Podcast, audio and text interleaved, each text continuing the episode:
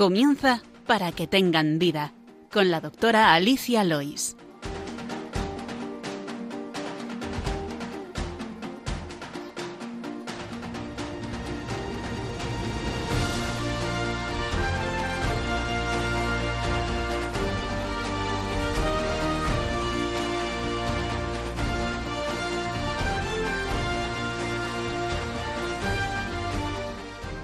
Muy buenos días, queridos oyentes de Radio María, y muy bienvenidos al programa Para que tengan vida. Les saludamos desde este rincón de la Radio de la Virgen, en el que nos dedicamos a la medicina, a las enfermedades, a la prevención y a los cuidados, con toda la humildad y con el deseo de que pueda ayudar a los que nos escuchan desde el otro lado. Muy agradecidos, como siempre, por estar ahí. Hoy tengo el gusto de estar acompañada de una nueva colaboradora, la doctora Inés de Medrano, residente de segundo año de Medicina de Familia y Comunitaria, la misma especialidad que hice yo. Muy buenos días, Inés, gracias por venir. Buenos días, yo encantada de estar aquí con vosotros y, con nuestros oyentes. Pues te traigo saliente de guardia de traumatología. Espero que puedas aguantar una horita más de, charla. Nah, yo creo que sí. ¿Ha sido, ¿Ha sido buena la guardia? Ha sido buena, ha sido buena. Nos han dejado más o menos descansar. Bueno. Ha sido intensa, pues pero... Gracias a Dios que no haya habido mucho problema. Pues habíamos pensado hablar de, un problema que me propusiste tú. Cuéntanos, ¿de qué, quiere, de, qué, ¿de qué vamos a hablar? Pues yo quería hablaros un poco de la cardiopatía isquémica, que, bueno, coloquialmente hablando, pues es eh, hablar un poco de los infartos, de la angina de pecho, de la prevención, de los factores de riesgo, de a quién le sucede en general más, de cuál es la clínica y cómo podemos prevenir este tipo de problemas eh, del corazón. Pues antes de entrar en materia este, de este, tema tan importante, paso a resumir el sumario del programa de hoy.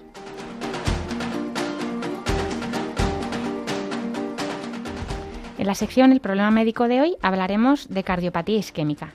Además, en este programa, en la sección Medicina y Cultura, hablaremos de la invención del electrocardiograma, ese aparato tan importante que nos ayuda tanto a, a, estudiar el corazón. Y como siempre, acabaremos con la oración de los niños, hoy una muy especial aquí en directo. Les recordamos que tienen varias vías para contactar con nosotros. Pueden escribir sus preguntas al correo del programa, que es para que tengan vida. O bien escribirnos una carta y enviarla a la dirección de Radio María, que es Paseo Lanceros 2, primera planta, 28024, Madrid, España. Ya saben también que pueden pedir una grabación del programa llamando al teléfono de atención al oyente de Radio María que es el 91 822 8010. Hace su pedido y se les enviará grabado en un CD. Por último, recordarles que nuestros programas están colgados en la sección de podcast en la página web de Radio María. Les animamos a que visiten esta página web que es www.radiomaria.es. Entrando en podcast pueden acceder a todos los programas, entre ellos a este, para que tengan vida. Ahora les invitamos a que continúen en la sintonía de Radio María y ya empezamos.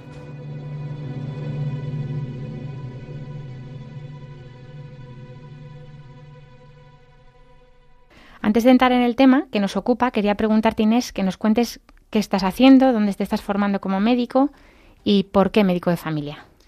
Pues la verdad es que mm, ahora mismo estoy haciendo la especialidad, es decir, me estoy formando para, bueno, pues para acabar siendo, si Dios quiere, médico de, familia, es decir, trabajar en un centro de salud, en, en, el centro de salud Rafael Alberti, que está en Vallecas, en Avenida La Albufera, y luego en, el Hospital Infantal Leonor, que también está en Vallecas, en Gran Vía del Este.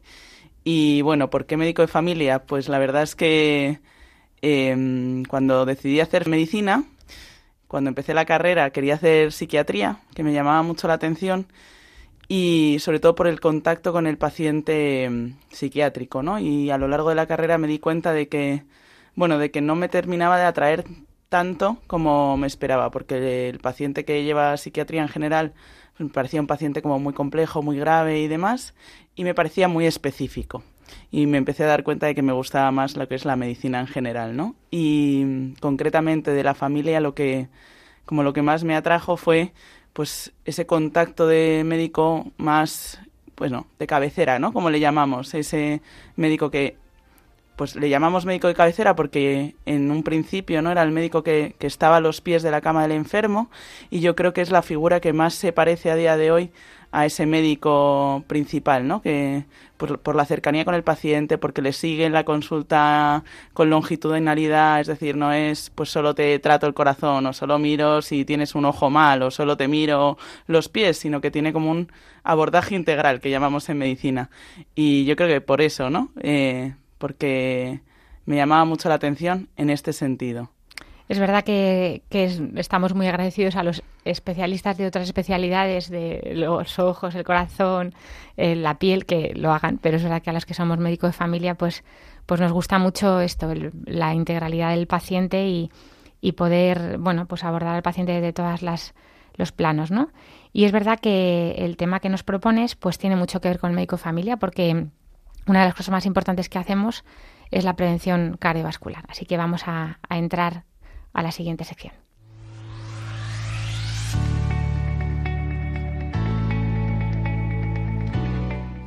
El problema médico de hoy.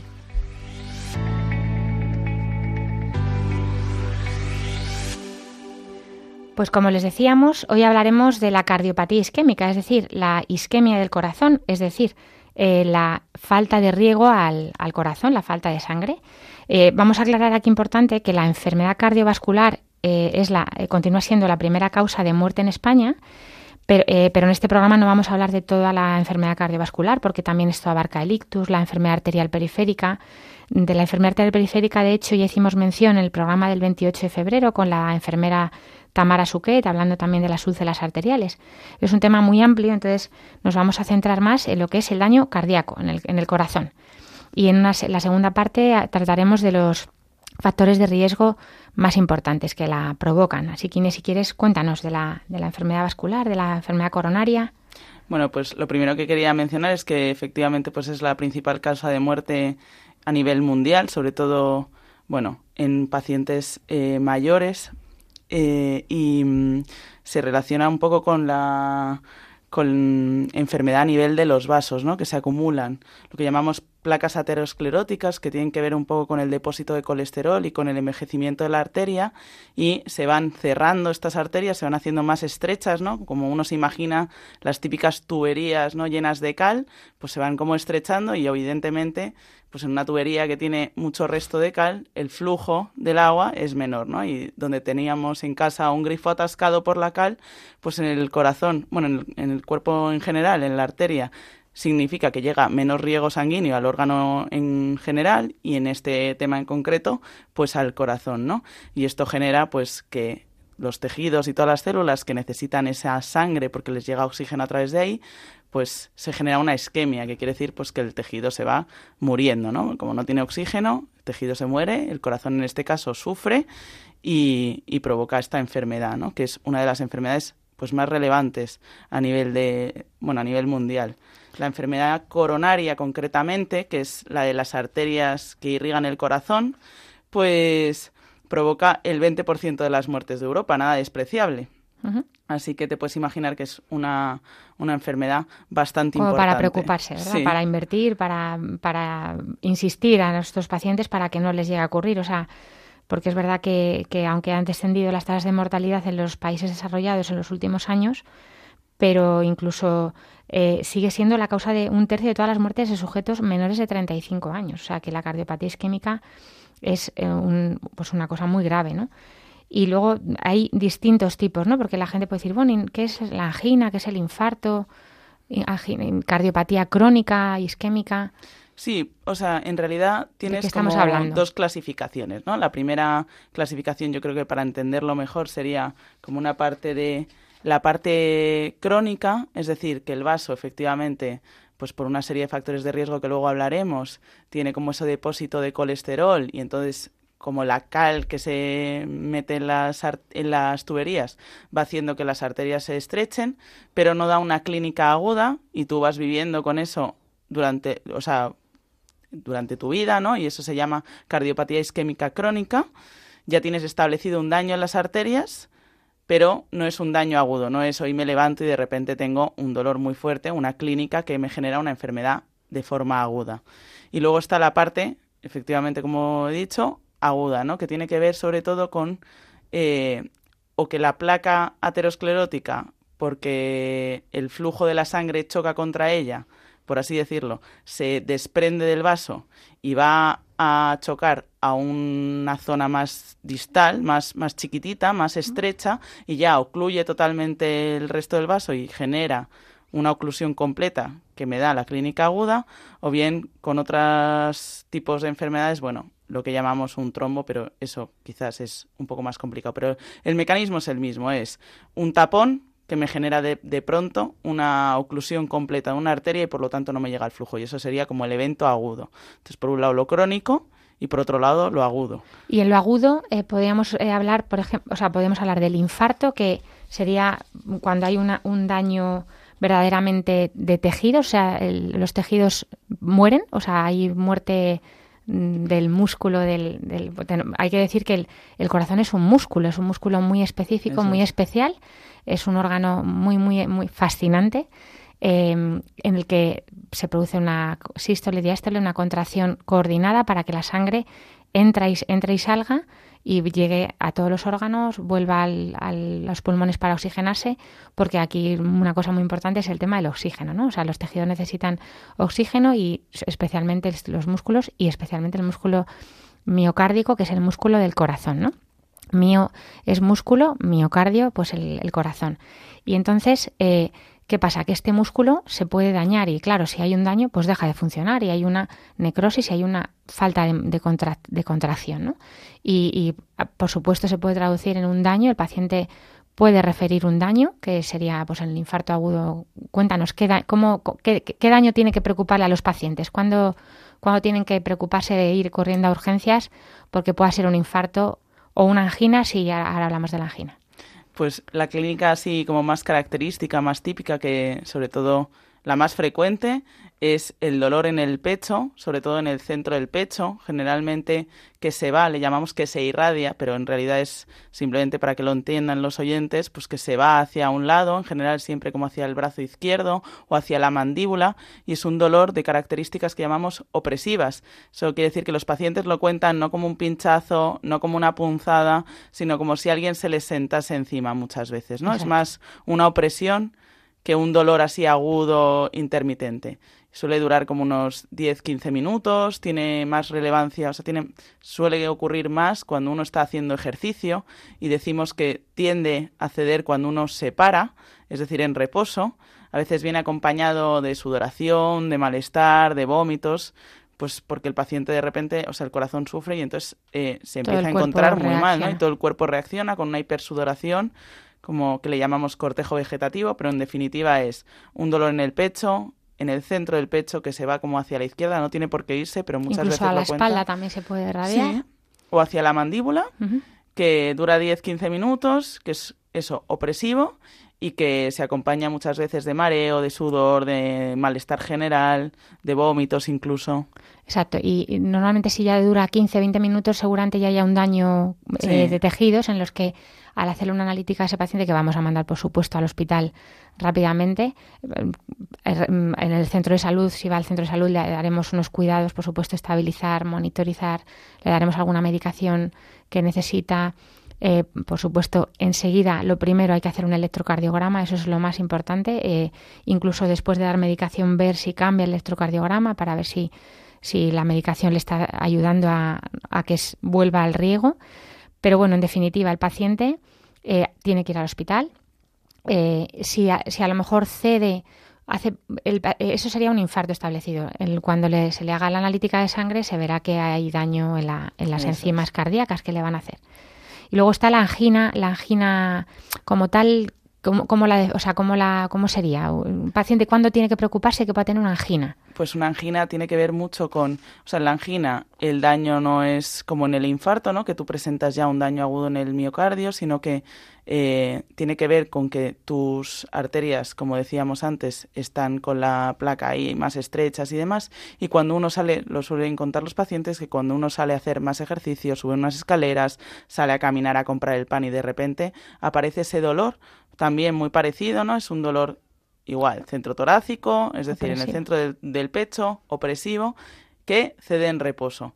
Y normalmente eh, dura ese pequeño instante en el que te das cuenta, te paras y, se, y, cede. Eso es lo que contaríamos como una angina. Llamamos angina estable, un poco a la que no ha variado, o sea, un paciente que ya está diagnosticado de angina, que no varía a lo largo de, de los meses, que no que con pequeños esfuerzos no se va haciendo mayor, ni tiene cambios eh, clínicos, y angina inestable a la que de repente, pues, un paciente que ya está diagnosticado de angina, pues por lo, por lo que sea, por ejemplo, empieza a tener más dolor con menos esfuerzo. Antes me dolía el pecho cuando subía dos pisos de escaleras y ahora me duele el pecho cuando salgo a caminar 20 pasos que tengo en la panadería debajo de mi casa.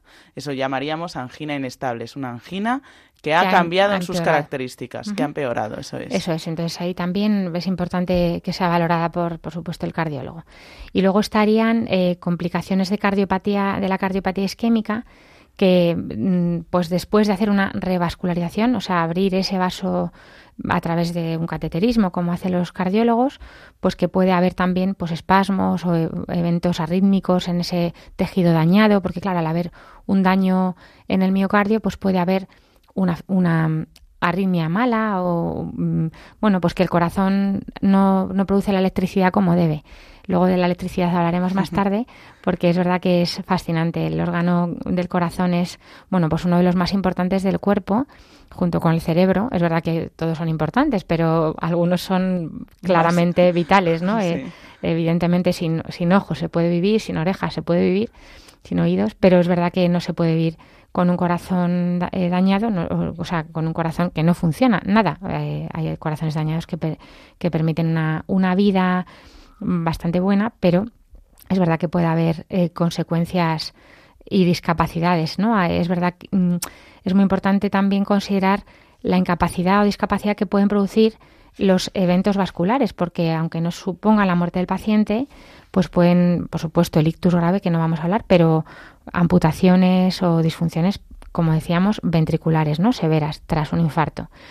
Entonces, pues eh, esto es muy importante. Y cuando, cuando viene el paciente, que por cierto, hay, bueno, mm, lo, de la angina que decía Inés, no quitarle importancia a un dolor, eso, que aumenta con el, con el esfuerzo y se quita al, al, parar. O sea, si un paciente tiene ese dolor, que acuda. No es que a mí me ha pasado no, como se me quitaba al pararme, pues no me preocupaba. Y, llevan, y llevan semanas con una angina de esfuerzo que hay que mirar y hay que mirar cuanto antes. incluso a lo mejor necesita una revascularización o, por supuesto, un tratamiento médico siempre, ¿no? Entonces, ante un dolor raro que no estaba antes, que, bueno, pues ante la duda si es un gas o no, es un dolor de estómago, ya lo vamos a ver, ¿no? Pero mejor, un electro es facilísimo de hacer, no cuesta. Nosotros le vamos a preguntar por ese tipo de dolor y luego también hay algunos infartos, por ejemplo el infarto inferior, la parte inferior del corazón, que puede dar dolor en el, estómago, o sea, en el epigastrio que llamamos. Entonces, dolores así de esas características que cuenta Inés, como una presión, pero que van más abajo, también consultar, porque no pasa nada por explorar, y si exploramos y claramente es una gastritis o algo así, pues ya está. Pero lo mismo, se hace un electro, se, se pregunta al paciente y podemos ver muchas cosas en el electro. Sí, ante la duda yo creo que, que, siempre es mejor consultar que dejarlo estar y bueno, que vayan pasando los meses y que luego sea algo serio. Efectivamente. Luego además hay ciertos pacientes que presentan una clínica típica, ¿no? que pues eh, los estudios refieren que en general las mujeres tienen más clínica típica que este dolor eh, opresivo en el pecho. Cuentan que los, vamos, los estudios refieren también que los diabéticos tienen una presentación más atípica que los ancianos, que la gente con enfermedad renal crónica. Entonces, no siempre es este dolor en el pecho tan característico, muy típico de los libros, que además lo cuentan. Yo creo que en general la población general sabe más o menos identificar este dolor, ¿no? Porque los medios lo hablan mucho. Hay veces que la presentación no es tan típica. Entonces, como dices tú, un dolor que no tenía antes, que se parece pero que no termina de cuadrar y que, sobre todo, que empeora con el al caminar, al hacer ejercicio, al subir escaleras, que cede cuando de repente estoy quieto, pues yo creo que lo mejor, como dices tú, es consultar. Consultar. O incluso si ya se ha pasado, pero decir, pues mira, esta noche tuve un dolor así muy raro, como ¿verdad? Eh, nuestro técnico de sonido, José Luis, eh, el infarto que tuvo, decía, no, yo pensaba que era una mala digestión. Al cabo del tiempo, al hacer un electro, apareció ahí su infarto antiguo. Y decía, bueno, sí, una vez me dolía, yo pensaba que era una mala digestión, me metí en la cama y pues esas malas digestiones así especialmente malas. Y luego tener en cuenta que los pacientes diabéticos, eh, la sensibilidad está alterada. Entonces, no siempre Mm, detectan los infartos como, como, otro, como lo estamos contando. Aparte que el, corazón no duele en sí, duele mm, de una forma refleja visceral, porque no, no es igual el dolor, por ejemplo, de un corte en un dedo que, el, que los dolores que se hacen en las vísceras, ¿no? Entonces, bueno, pues eh, pueden ser atípicos, pero es verdad que el, bueno, las características del dolor y la historia clínica que le vamos a hacer en, en los médicos nos va a ayudar mucho. Y bueno, pues eh, un poco el tratamiento antes de pasar a la siguiente sección. Mm, bueno, pues el objetivo de estos pacientes, qué se hace, dónde se les lleva pues rápidamente. normalmente cuando un paciente llega, si es al centro de salud, supongamos que llega al centro de salud, refiere este dolor en el pecho, lo, primero que se, les, le hace es un electrocardiograma, como nos has explicado antes, que es un registro de la electricidad que genera el corazón para generar esa contracción. Entonces, cuando el corazón está dañado por un infarto, eh, eléctricamente ya tiene algunos daños que nos permiten ver en el electro algunos cambios que nos indican que ese paciente pueda estar sufriendo un infarto. Como esto es una cosa que necesita tratamiento urgente, se le deriva directamente al hospital, normalmente con una UBI móvil, es decir, bueno, se coordina con un médico en una ambulancia em, porque ese paciente es potencialmente grave. No se le deja solo en ningún momento. No se le deja solo, efectivamente, se le lleva al hospital, se le pone en general Normalmente antes de, derivarlo, pues se suele mirar la oxigenación en sangre. Si la oxigenación está menor de un determinado porcentaje, pues se le puede poner oxígeno. Se trata el dolor, normalmente con morfina, porque duele bastante. Se le monitoriza, porque es muy importante pues controlar las constantes vitales que llamamos, que son la tensión arterial, la frecuencia cardíaca, la saturación de oxígeno. Y eh, una vez tienes al paciente estable, se le envía al hospital, normalmente ya con una aspirina, yo creo.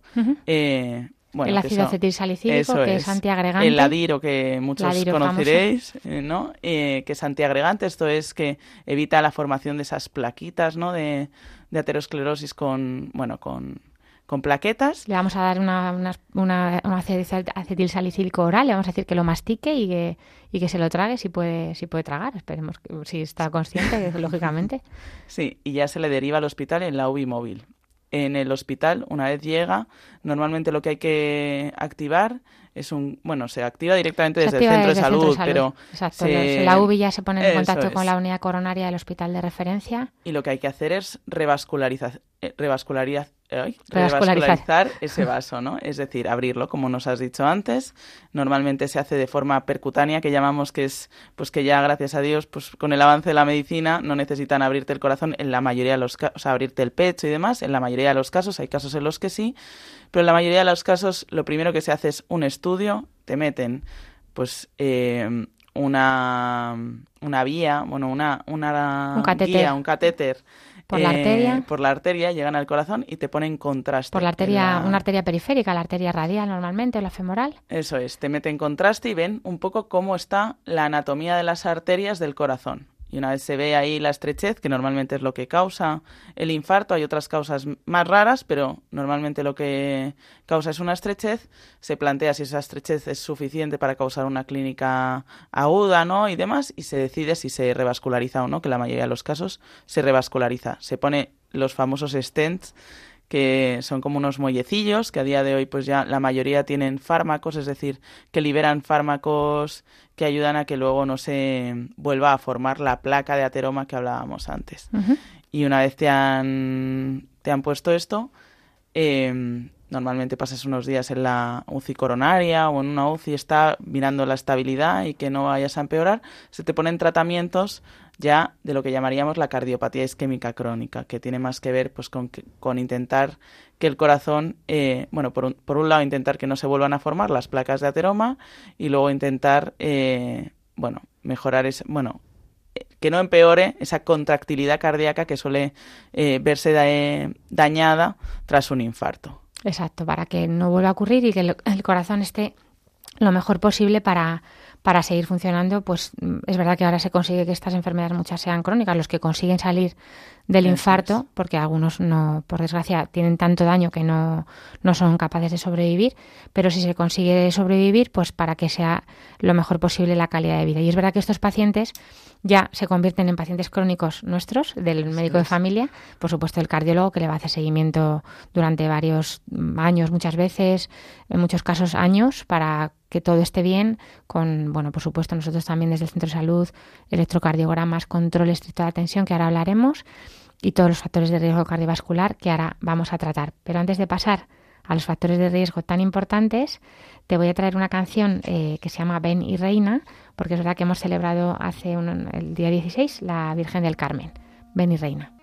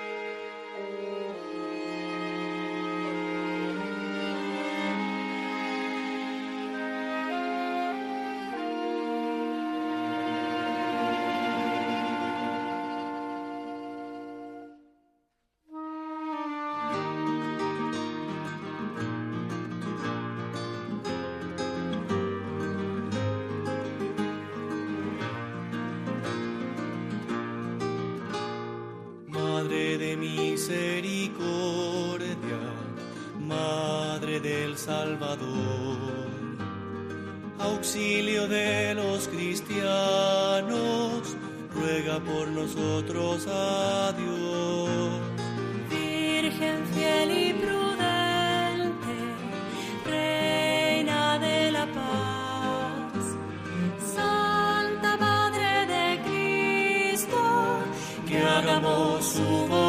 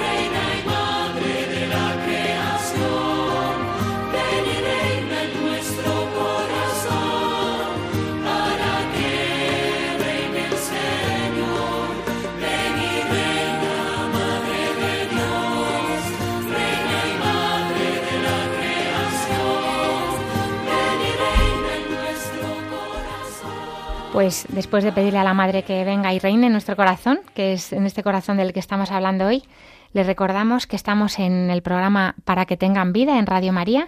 Hoy hablando en este, en este programa de medicina con la doctora Inés de Medrano sobre cardiopatía isquémica.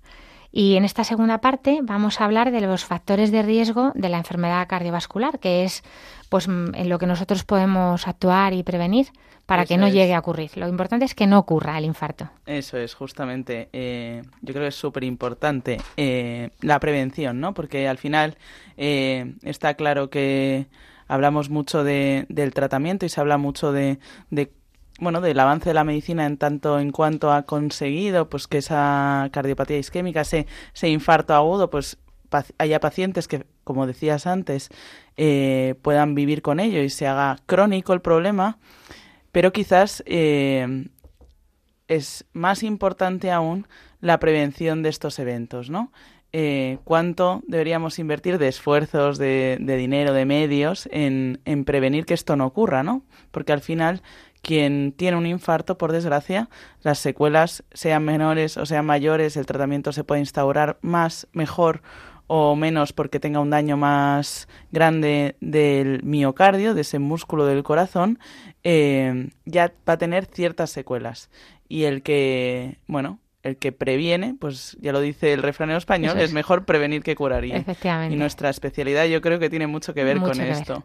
Claro, porque nosotros lo que lo que buscamos es no es efectivamente no es tratar una cifra de colesterol ni una cifra de azúcar, sino ver al paciente en su conjunto para evitar eh, que, que, llegue a tener un evento cardiovascular, que es lo que está en nuestra mano evitar. Hay algunas cosas que no son evitables, ahora hablaremos de los factores de riesgo no evitables y los evitables, pero esto es, mm, está muy machacado, la dieta, la dieta saludable, la dieta mediterránea, el ejercicio, el peso, pero es que es tal cual, o sea, si, si cuidamos esto, estamos previniendo mm, pues el, el, número de muertes que estamos evitando y el número de morbilidad también, de patología, es tan grande que merece la pena, merece la pena el esfuerzo. Entonces, una buena educación desde pequeñitos, en el ejercicio, en la dieta, esto mm, no, solamente es porque es, es, bueno en general para toda la salud, es que a nivel cardiovascular, por supuesto, eh, pues va a evitar muchos daños. Entonces, tenemos muchos factores de riesgo. Vamos a hablar de alguno porque,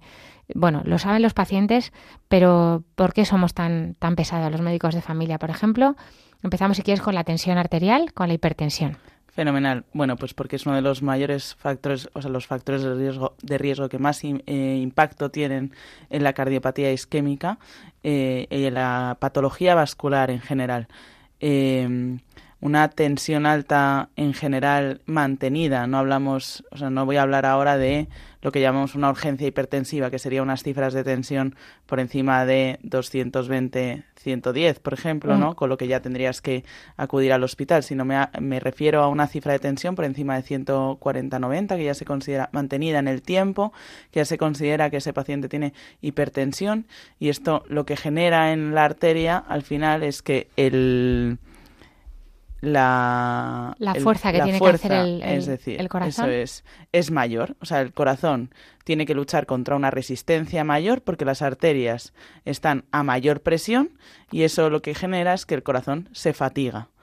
Primero, genera más gasto de oxígeno, con lo cual las arterias cardíacas necesitarán más eh, aporte de sangre para perfundir, es decir, para que el corazón, para que el miocardio, el, músculo del corazón, esté completamente funcionante y eh, lo que genera también genera pues más fatiga, ¿no? Que el corazón lucha más y al final a lo largo de la vida eso genera un digamos cansancio, un mm. desgaste.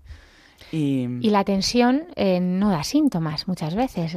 La mayoría de las veces no da síntomas. Por, eso es importante que todo el mundo se tome de vez en cuando la tensión. Eso es. Porque decimos, no, no, si es que a mí no me, no me duele, no me molesta, no me da dolor de cabeza, no, no, ya. Pero es que estamos previniendo, porque una tensión de 16, 10 a lo mejor no da ningún síntoma, seguramente no da ningún síntoma, de hecho o hasta 18, el paciente no puede no enterarse. Eh, o sea, que para la, que la tensión de síntomas ya tiene que estar muy, muy alta. la gente es. que dice, no, yo me la noto enseguida, sí, pero es que la mayoría de la gente no se la nota y, y por eso es recomendable que alguna vez pasen por su enfermera para que se tomen la tensión, pues si no tienen aparato de tensión en casa, que es verdad que ahora con la pandemia mucha gente ha conseguido uno, pero no es necesario, pero aunque es recomendable, sobre todo los pacientes que sí ya lo son, pero de vez en cuando, una vez al año por lo menos, que pasen por su centro de salud para una toma de tensión con la enfermera que le va a tomar atención, le va a pesar y, eso es una, un acto de prevención barato, eh, no tiene ningún efecto secundario, no hay, no, no,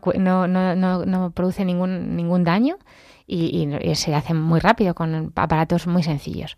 Entonces, la tensión se puede tomar todos los años, sobre todo en pacientes más de 40, 45 años, que ya son los que tienen más riesgo, no los de... Sí, quizás en menores de 35 pues tiene poco sentido que nos tomemos la tensión claro, eh, periódicamente, pero en cuanto ya empiezas a tener sobre todo más de 40, que ya eh, tienes un recorrido y tus arterias también tienen un recorrido... Están pues más duras, porque se van poniendo más duras las arterias por la propia envejecimiento, menos elásticas pues eh, conviene tomarse la tensión. O sea, esto, es un acto muy sencillo que todos podemos hacer.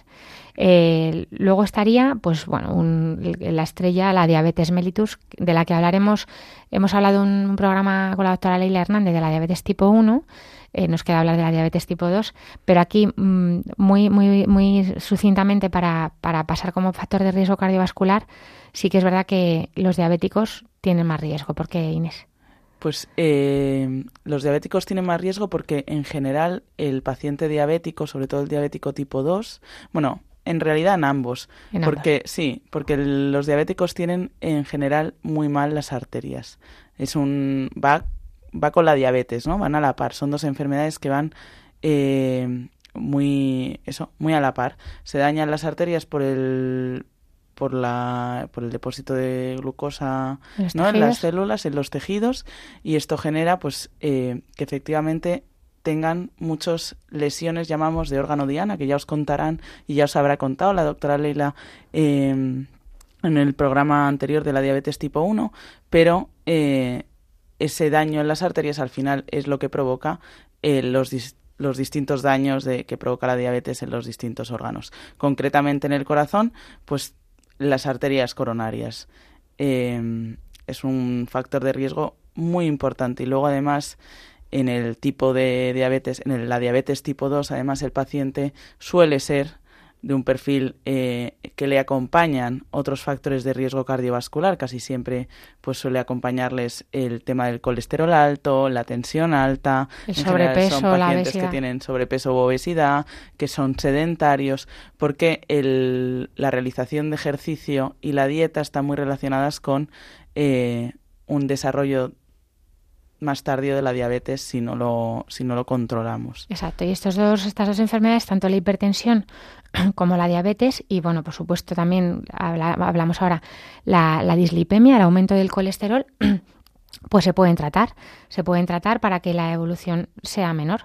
La, hipertensión, pues se trata con fármacos antihipertensivos, tenemos muchísimo arsenal de fármacos, pues si a un paciente no le va bien uno por los efectos secundarios se puede probar con otro, pero lo importante es siempre tener la tensión por debajo de 14,9 si es posible y con los mínimos efectos secundarios. Además, hay fármacos ahora que llevan tres fármacos en uno para que el paciente le sea más fácil el, el cumplimiento o si tiene incluso hay algunos que tienen otras ventajas a nivel de la próstata o a nivel del calcio para que el paciente con osteoporosis, o sea que el, médico valorará en qué en qué paciente es mejor cada fármaco, pero lo importante es que esté por debajo de 14 no la tensión y el azúcar que esté con una glicada que ya hablamos en ese programa, con la hemoglobina glicada, la media del azúcar que llamábamos, pues entre 6 y 7 en pacientes así de mediana edad, entre entre 6 y medio y 7 y medio si ya son un poquito más mayores y luego el colesterol. El colesterol es, eh, bueno, el pánico de los cardiólogos. Ellos eh, tratarían a todo el mundo, muchos de ellos ya se lo toman, las pastillas para el colesterol. Eh, porque lo, odian, lo odian. Odian porque ellos ven esas arterias llenas de colesterol y, les horroriza, ¿no? El colesterol que está en tantos sitios. Eso es, el colesterol pues es otro de los factores de riesgo cardiovascular así más importantes de la cardiopatía isquémica.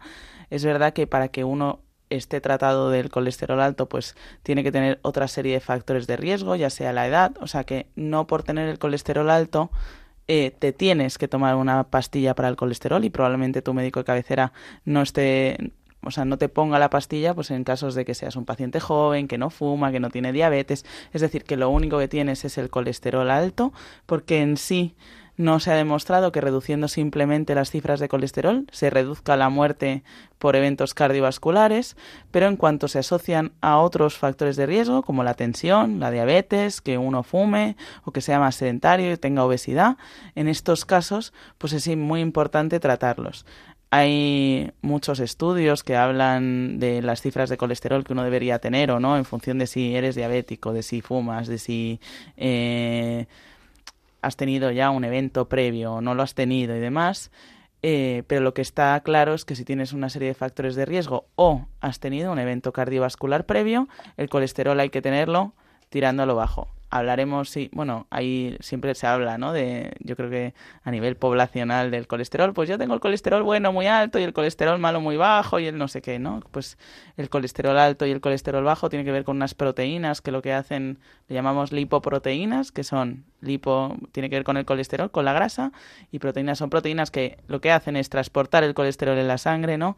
Y en función de si tienes unas u otras, que se encargan de una cosa u otra, pues efectivamente tienes más riesgo de que esa placa de colesterol de la arteria se forme o no se forme. Se Pero bueno. Efectivamente. Y, entonces nosotros no tratamos una cifra en un papel, eh, tratamos al paciente en su conjunto, como dice Inés. Pues por eso muchas veces hay pacientes que tienen el colesterol alto y les decimos, bueno, no importa porque tu riesgo cardiovascular es muy bajo todavía, te queda mucho tiempo, ya tendremos tiempo de tratarlo, pero tú por ahora sigues sin fumar, sigue cuidando esa tensión, sigue sin, sin engordar, para que a lo mejor más adelante sí que lo tengo que tratar, pero por ahora podemos esperar. Eh, ya si ha habido un evento cardiovascular, ya ha habido un infarto, ha habido un ictus, pues sí que habrá que ser más estrictos, porque ya no estamos haciendo prevención primaria, como decimos en medicina, sino que esto ya es una prevención secundaria, es decir, el paciente ya ha sufrido un daño y hay que evitar otro, pero ya después de ese daño. Entonces ya ahí sí que los cardiólogos y por supuesto nosotros también somos mucho más exigentes con las cifras a alcanzar.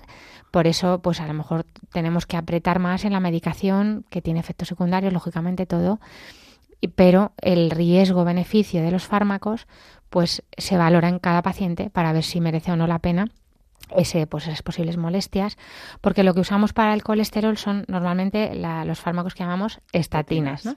Las estatinas que tienen sobre todo un efecto eh, muy secundario muy frecuente que son los, dolores musculares, Son muy típicos. Eso es, al nivel hepático también puede, puede dañar, sobre todo los, dolores musculares, ¿no? Los, eh, que, pues, como quedó en los muslos, las piernas. Entonces, bueno, eso en cada paciente se valorará. Ahí se puede cambiar de estatina, valorar otros fármacos, hay nuevos fármacos más modernos. Y bueno, pues por eso, por eso, por eso vamos a, a buscar esto en las analíticas que hacemos también, ¿no? El colesterol, el azúcar, por supuesto, el tabaco.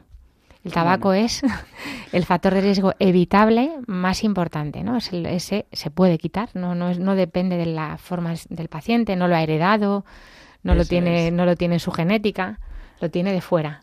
Bueno, que hablar del tabaquismo, que, que a día de hoy yo creo que es el factor de riesgo para el cáncer y para, no para todos los cánceres, pero para el cáncer en general y para la, la cardiopatía, bueno, la enfermedad cardiovascular en general, evitable, por lo tanto que más causas, eh, que más muertes eh, se evitarían si eh, los pacientes o las, en general la población dejase de fumar. Entonces es muy importante, el tabaco genera mucho daño arterial y por supuesto que se puede dejar de fumar. Yo la verdad es que tengo, bueno, mi madre por lo que sea es muy fumadora, ¿no? Y entonces entiendo mucho los pacientes que hablan de que, bueno, es que a mí me viene el médico y me dice, deje usted de fumar y ya está, y chimpún.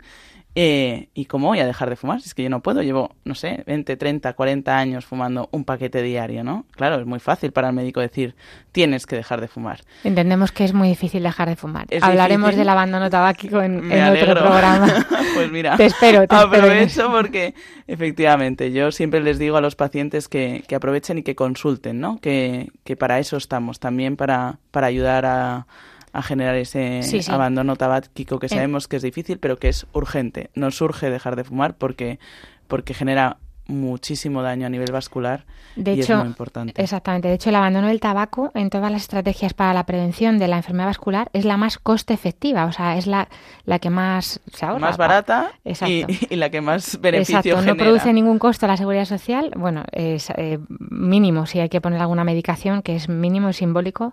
Y luego en sujetos fumadores que han sufrido un infarto agudo de miocardio, el abandono del, tabaco tras este infarto consigue reducciones de un nuevo infarto del 43% o de morir del 26% respectivamente en comparación con los que siguen fumando. O sea, este, y este beneficio es en ambos sexos y a lo largo de todo el periodo de seguimiento de los diferentes estudios. O sea, que es que es impresionante lo que, lo que baja el dejar de fumar y a la vez eh, pacientes que solamente fuman y a lo mejor se les suma estrés, a, por supuesto a su edad o a lo mejor a ser varones, infartos en pacientes que solamente por fumar sin, sin tensión alta, incluso siendo deportistas, no tienen colesterol, pero solo el tabaco produce infartos. O sea, muchas veces yo lo que le digo a los pacientes, olvídate del colesterol, que lo tienes más o menos bien, ay, lo tengo tal, así, más. Y digo, pero si sigues fumando, o sea, ¿qué te preocupa el colesterol? Si lo más, lo que te va a dar el infarto es el tabaco. O sea, que tenemos que tratarlo todo, pero a veces nos empeñamos en tratar uno. ¿Cuánto tengo de colesterol? Digo, pero ¿de verdad te importa? Pues deja de fumar. y, por supuesto, pídenos ayuda, que lo que, hay muchísimas formas de... Yo quizás el mensaje que daría a los oyentes es que pidan ayuda, ¿no? Yo creo que solo es muy difícil, vamos. De hecho, hablamos en un programa reciente de las adicciones eh, y, bueno, las adicciones, hablamos del tabaco también y de la pérdida de libertad que tienen porque es una droga verdaderamente para, para ellos en su cerebro. O sea que lo entendemos y, los, y, os ayudamos, pero esto es muy importante. ¿vale? Porque luego también tenemos la dieta mediterránea, el ejercicio, Que, que, bueno, podríamos hablar también un montón mm, de esto. Bueno, pues dieta mediterránea, aceite de oliva, evitar los bollos, las grasas saturadas, el queso muy curado, que en España nos gusta mucho el queso y el embutido. Yo quizás lo que, lo que siempre me ha llamado más la atención es lo de los embutidos, ¿no? Que uno va comiendo embutido pues porque siempre hay en casa, ¿no? Pues la merienda, ¿no? Pues hay gente Una cena fácil. Claro, hay gente que cena embutido, ¿no? En mi casa se cena mucha sobrasada porque somos de Baleares, entonces, bueno, pues el embutido pues efectivamente no forma parte de la dieta mediterránea. A mí me encantaría, pero no. Exacto. Y no es eh, muy saludable genera mucha, bueno, pues grasas y, colesterol. Y que por desgracia además nos invade también la cultura más americana de las pizzas, las hamburguesas, la comida rápida, los preparados eh, que tienen mucha sal también, eh, muchas grasas malas, no, a veces no tienen aceite de oliva, sino que tienen pues mantequillas y otros ácidos grasos trans que llamamos de los alimentos que bueno pues eh, eso se deposita directamente en las coronarias, ¿no? Eso es. Y luego, muy importante, la actividad física regular, tanto para prevención como para prevención primaria como secundaria, porque los pacientes que han sufrido ya un evento es muy importante que rehabiliten su corazón, que le vuelvan a poner en forma, ¿no? Y que se habitúen a un ejercicio que a lo mejor nunca han hecho, pero que va a prevenir nuevos eventos. No hace falta que se apunten a un gimnasio ni que vayan a clases, pueden caminar 30 minutos al día a paso ligero. Eso es muy barato, solo hace falta tener unas zapatillas. Y, y, bueno, pues mm, que si se puede, pues un poquito a paso ligero, no solamente irse a ver escaparates. Es muy barato y luego yo creo que, que es importante también tener en cuenta que en, el mundo de hoy, ¿no? que nos come el tiempo y nos come la vida, caminar 30 minutos puede significar simplemente ir al trabajo andando en el caso de que, de que trabajes cerca de, de donde vives o en algunos casos, pues decir, pues... Eh, bueno, que media hora andando es algo que yo creo que es relativamente fácil de llevar a cabo y que en el día de hoy en el que eh, quizás eh, el ejercicio, bueno, que yo creo que antes los trabajos eran más físicos, con lo cual se suplía un poco esto, ¿no? Pero a día de hoy casi todos los trabajos vamos a la oficina, nos sentamos en una silla y paso la ocho, ocho, horas seguidas sin moverme y luego estoy tan cansado que en casa me pongo en una serie. Claro, pues 30 minutos eh, no es mucho, es verdad que cuesta sacar el tiempo, pero bueno, cuando uno coge el hábito, eh, la verdad es que es una gozada pues hacer ejercicio regular porque porque lo nota el cuerpo, ¿no? Y, siempre te pide más. Y es que además es, eh, es un beneficio no solamente a nivel cardiovascular en sí mismo, sino que mm, de forma tan, tan directa en tantos de estos otros eh, factores. Por ejemplo, baja la tensión arterial, eh, baja el peso, por supuesto, baja, los niveles de glucemia. Mm, nosotros muchas veces el paciente cuando le pones una medicación, no sé si te habrá pasado a ti, para la tensión arterial ya es como una cadena perpetua, ya le has puesto ahí una losa para toda la vida, entonces ya dicen, entonces ya esto me lo voy a tener que tomar toda la vida. Y yo les digo, no, tú haz ejercicio, haz bien la dieta y yo te bajo la, te quito la medicación si es que la hemos quitado muchísimas veces en pacientes que se lo toman en serio, que hacen bien su, su ejercicio, su dieta, dejan de comer ese embutido que lleva tanta sal también. Eh, pues hay que por eso se controla también a los pacientes hipertensos se les va controlando en consulta y de repente ahora en verano muchísimo quitamos muchos fármacos de la tensión porque baja la tensión también con el calor y decimos, no, esto no es una cadena perpetua, esto es mientras tú tengas la tensión alta yo te tengo que poner pastillas. Pero hay gente que se pone a hacer ejercicio, no te digo que haga falta hacer una cosa tal, sino que nunca ha hecho nada y se pone a caminar media hora al día, eso hace una, produce una vasodilatación en sus arterias y, y les baja la tensión de una forma natural completamente por todas las sustancias que se liberan, placenteras y, endorfinas que producen eh, que produce el ejercicio. Bueno, se nos va un poquito el tiempo y es verdad que esto es un tema que daría para tres programas, pero bueno, eh, si no te importa Inés, que ha estado fenomenal, yo creo que ha quedado bastante claro y si de todas formas los pacientes tienen nuestro correo por si nos quieren escribir alguna duda, escribirte a ti. Eh, a modo de resumen y para terminar, que de todo esto que me has contado, que tú tenías muchas ganas de contarme, pues que nos, para que se vayan los oyentes con, así, con dos o tres mensajes importantes. Pues eh, a mí me gustaría nada, simplemente eh, recalcar que la cardiopatía isquémica es una causa de, de, muerte muy importante, la más importante en mayores, en personas mayores, que el dolor es un síntoma muy frecuente, por lo tanto, si en algún momento sufres un dolor en el pecho opresivo, que se va hacia algún lado o que no, o tienes alguna duda, consulta, ¿no? La mejor manera de, de, ver si ese dolor tiene que ver con algo cardíaco o no es consultar a tu médico de cabecera y, y bueno, y que para eso estamos, ¿no? En eso trabajamos. Y luego que, que el punto más importante que me gustaría recalcar es que la prevención de factores de riesgo eh, es crucial, ¿no? Nos surge prevenir porque el infarto es una cosa muy seria que deja unas secuelas muy graves y que uno siempre está a tiempo de empezar a hacer ejercicio, de educar a sus hijos en el ejercicio, de educar a sus hijos en no fumar y de tomarse en serio pues también el dejar de fumar, el acudir para pedir ayuda, que estamos aquí, ¿no? Que, que para eso está el médico de cabecera y el médico de familia y que, que a eso nos dedicamos. Entonces, si tienen alguna duda y si quieren de verdad ponerse en serio para tratar bien su corazón, pues indudablemente entendemos que solo es difícil, pero en el centro de salud pues tiene seguro a su médico de cabecera que estará encantado de atenderle. Muchas gracias, Inés. Medicina y cultura. Pues con esta música de fondo que vamos a poner eh, tan bonitas, ya Inés tenemos una sección en este programa en el que a mí me gusta pues hablar de inventos, de medicina, de algunos santos, de películas relacionadas con, con medicina.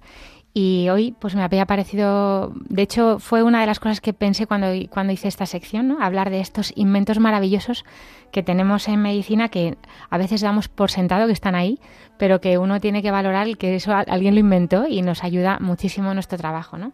Y este que te, que te voy a contar hoy pues es el electrocardiograma. El electrocardiograma es ese papelito que tiene ahí unas rayas ¿no? que nosotros leemos pues de una forma natural pero que bueno pues que se ponen unas, unas chapitas en el corazón para registrar la electricidad del corazón.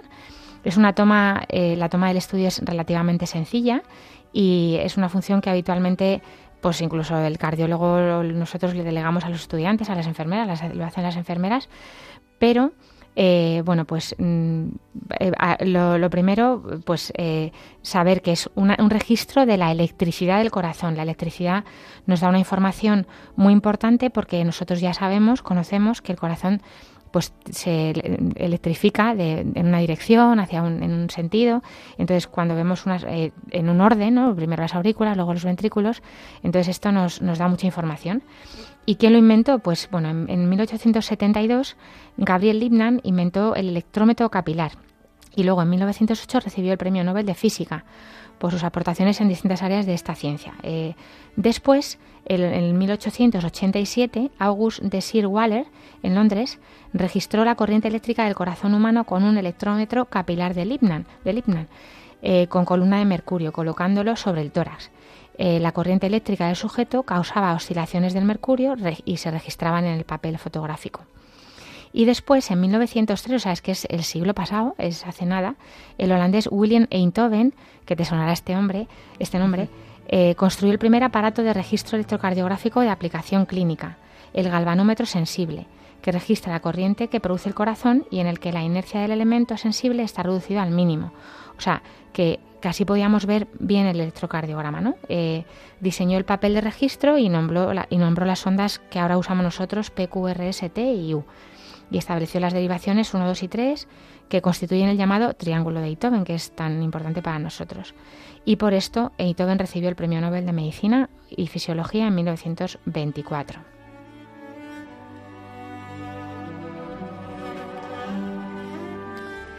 Y hasta aquí, pues con este invento tan maravilloso, tan barato, sin efectos secundarios, eh, pues el programa de hoy.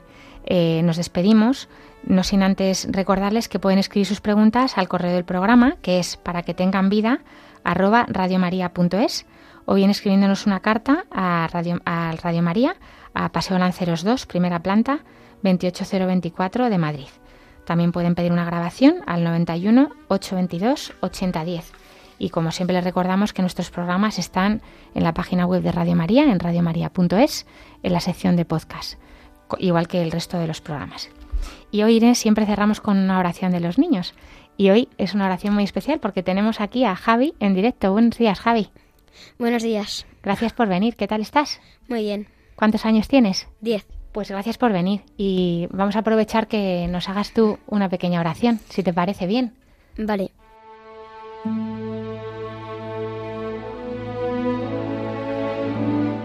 Querido Jesús, tú mientras estuviste en la tierra curaste a muchas personas. Hoy te pido que ayudes a todos los enfermos y a sus familias en su sufrimiento. Amén. Amén, Javi. Muchas gracias.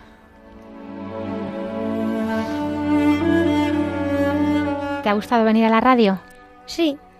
Es muy chulo, ¿verdad? Sí. Pues nada, estás invitado cuando quieras, esta es tu casa y la de todos. También nos pueden enviar las oraciones de los niños al, mismo correo electrónico para que tengan vida arroba radiomaria.es en una pequeña eh, audio de WhatsApp, está bien por el formato y la podemos poner aquí. Eh, gracias a José Luis en el sonido y a todo el equipo de Radio María y por supuesto gracias a los oyentes por habernos acompañado. Gracias Inés, te espero en otro programa, te nos quedan muchas cosas de que hablar cuando estés saliente de guardia. Muchas gracias a vosotros. Gracias por venir. Nos volvemos a encontrar, si Dios quiere, dentro de dos semanas. Ahora les invitamos a continuar en la sintonía de Radio María y que Dios les bendiga.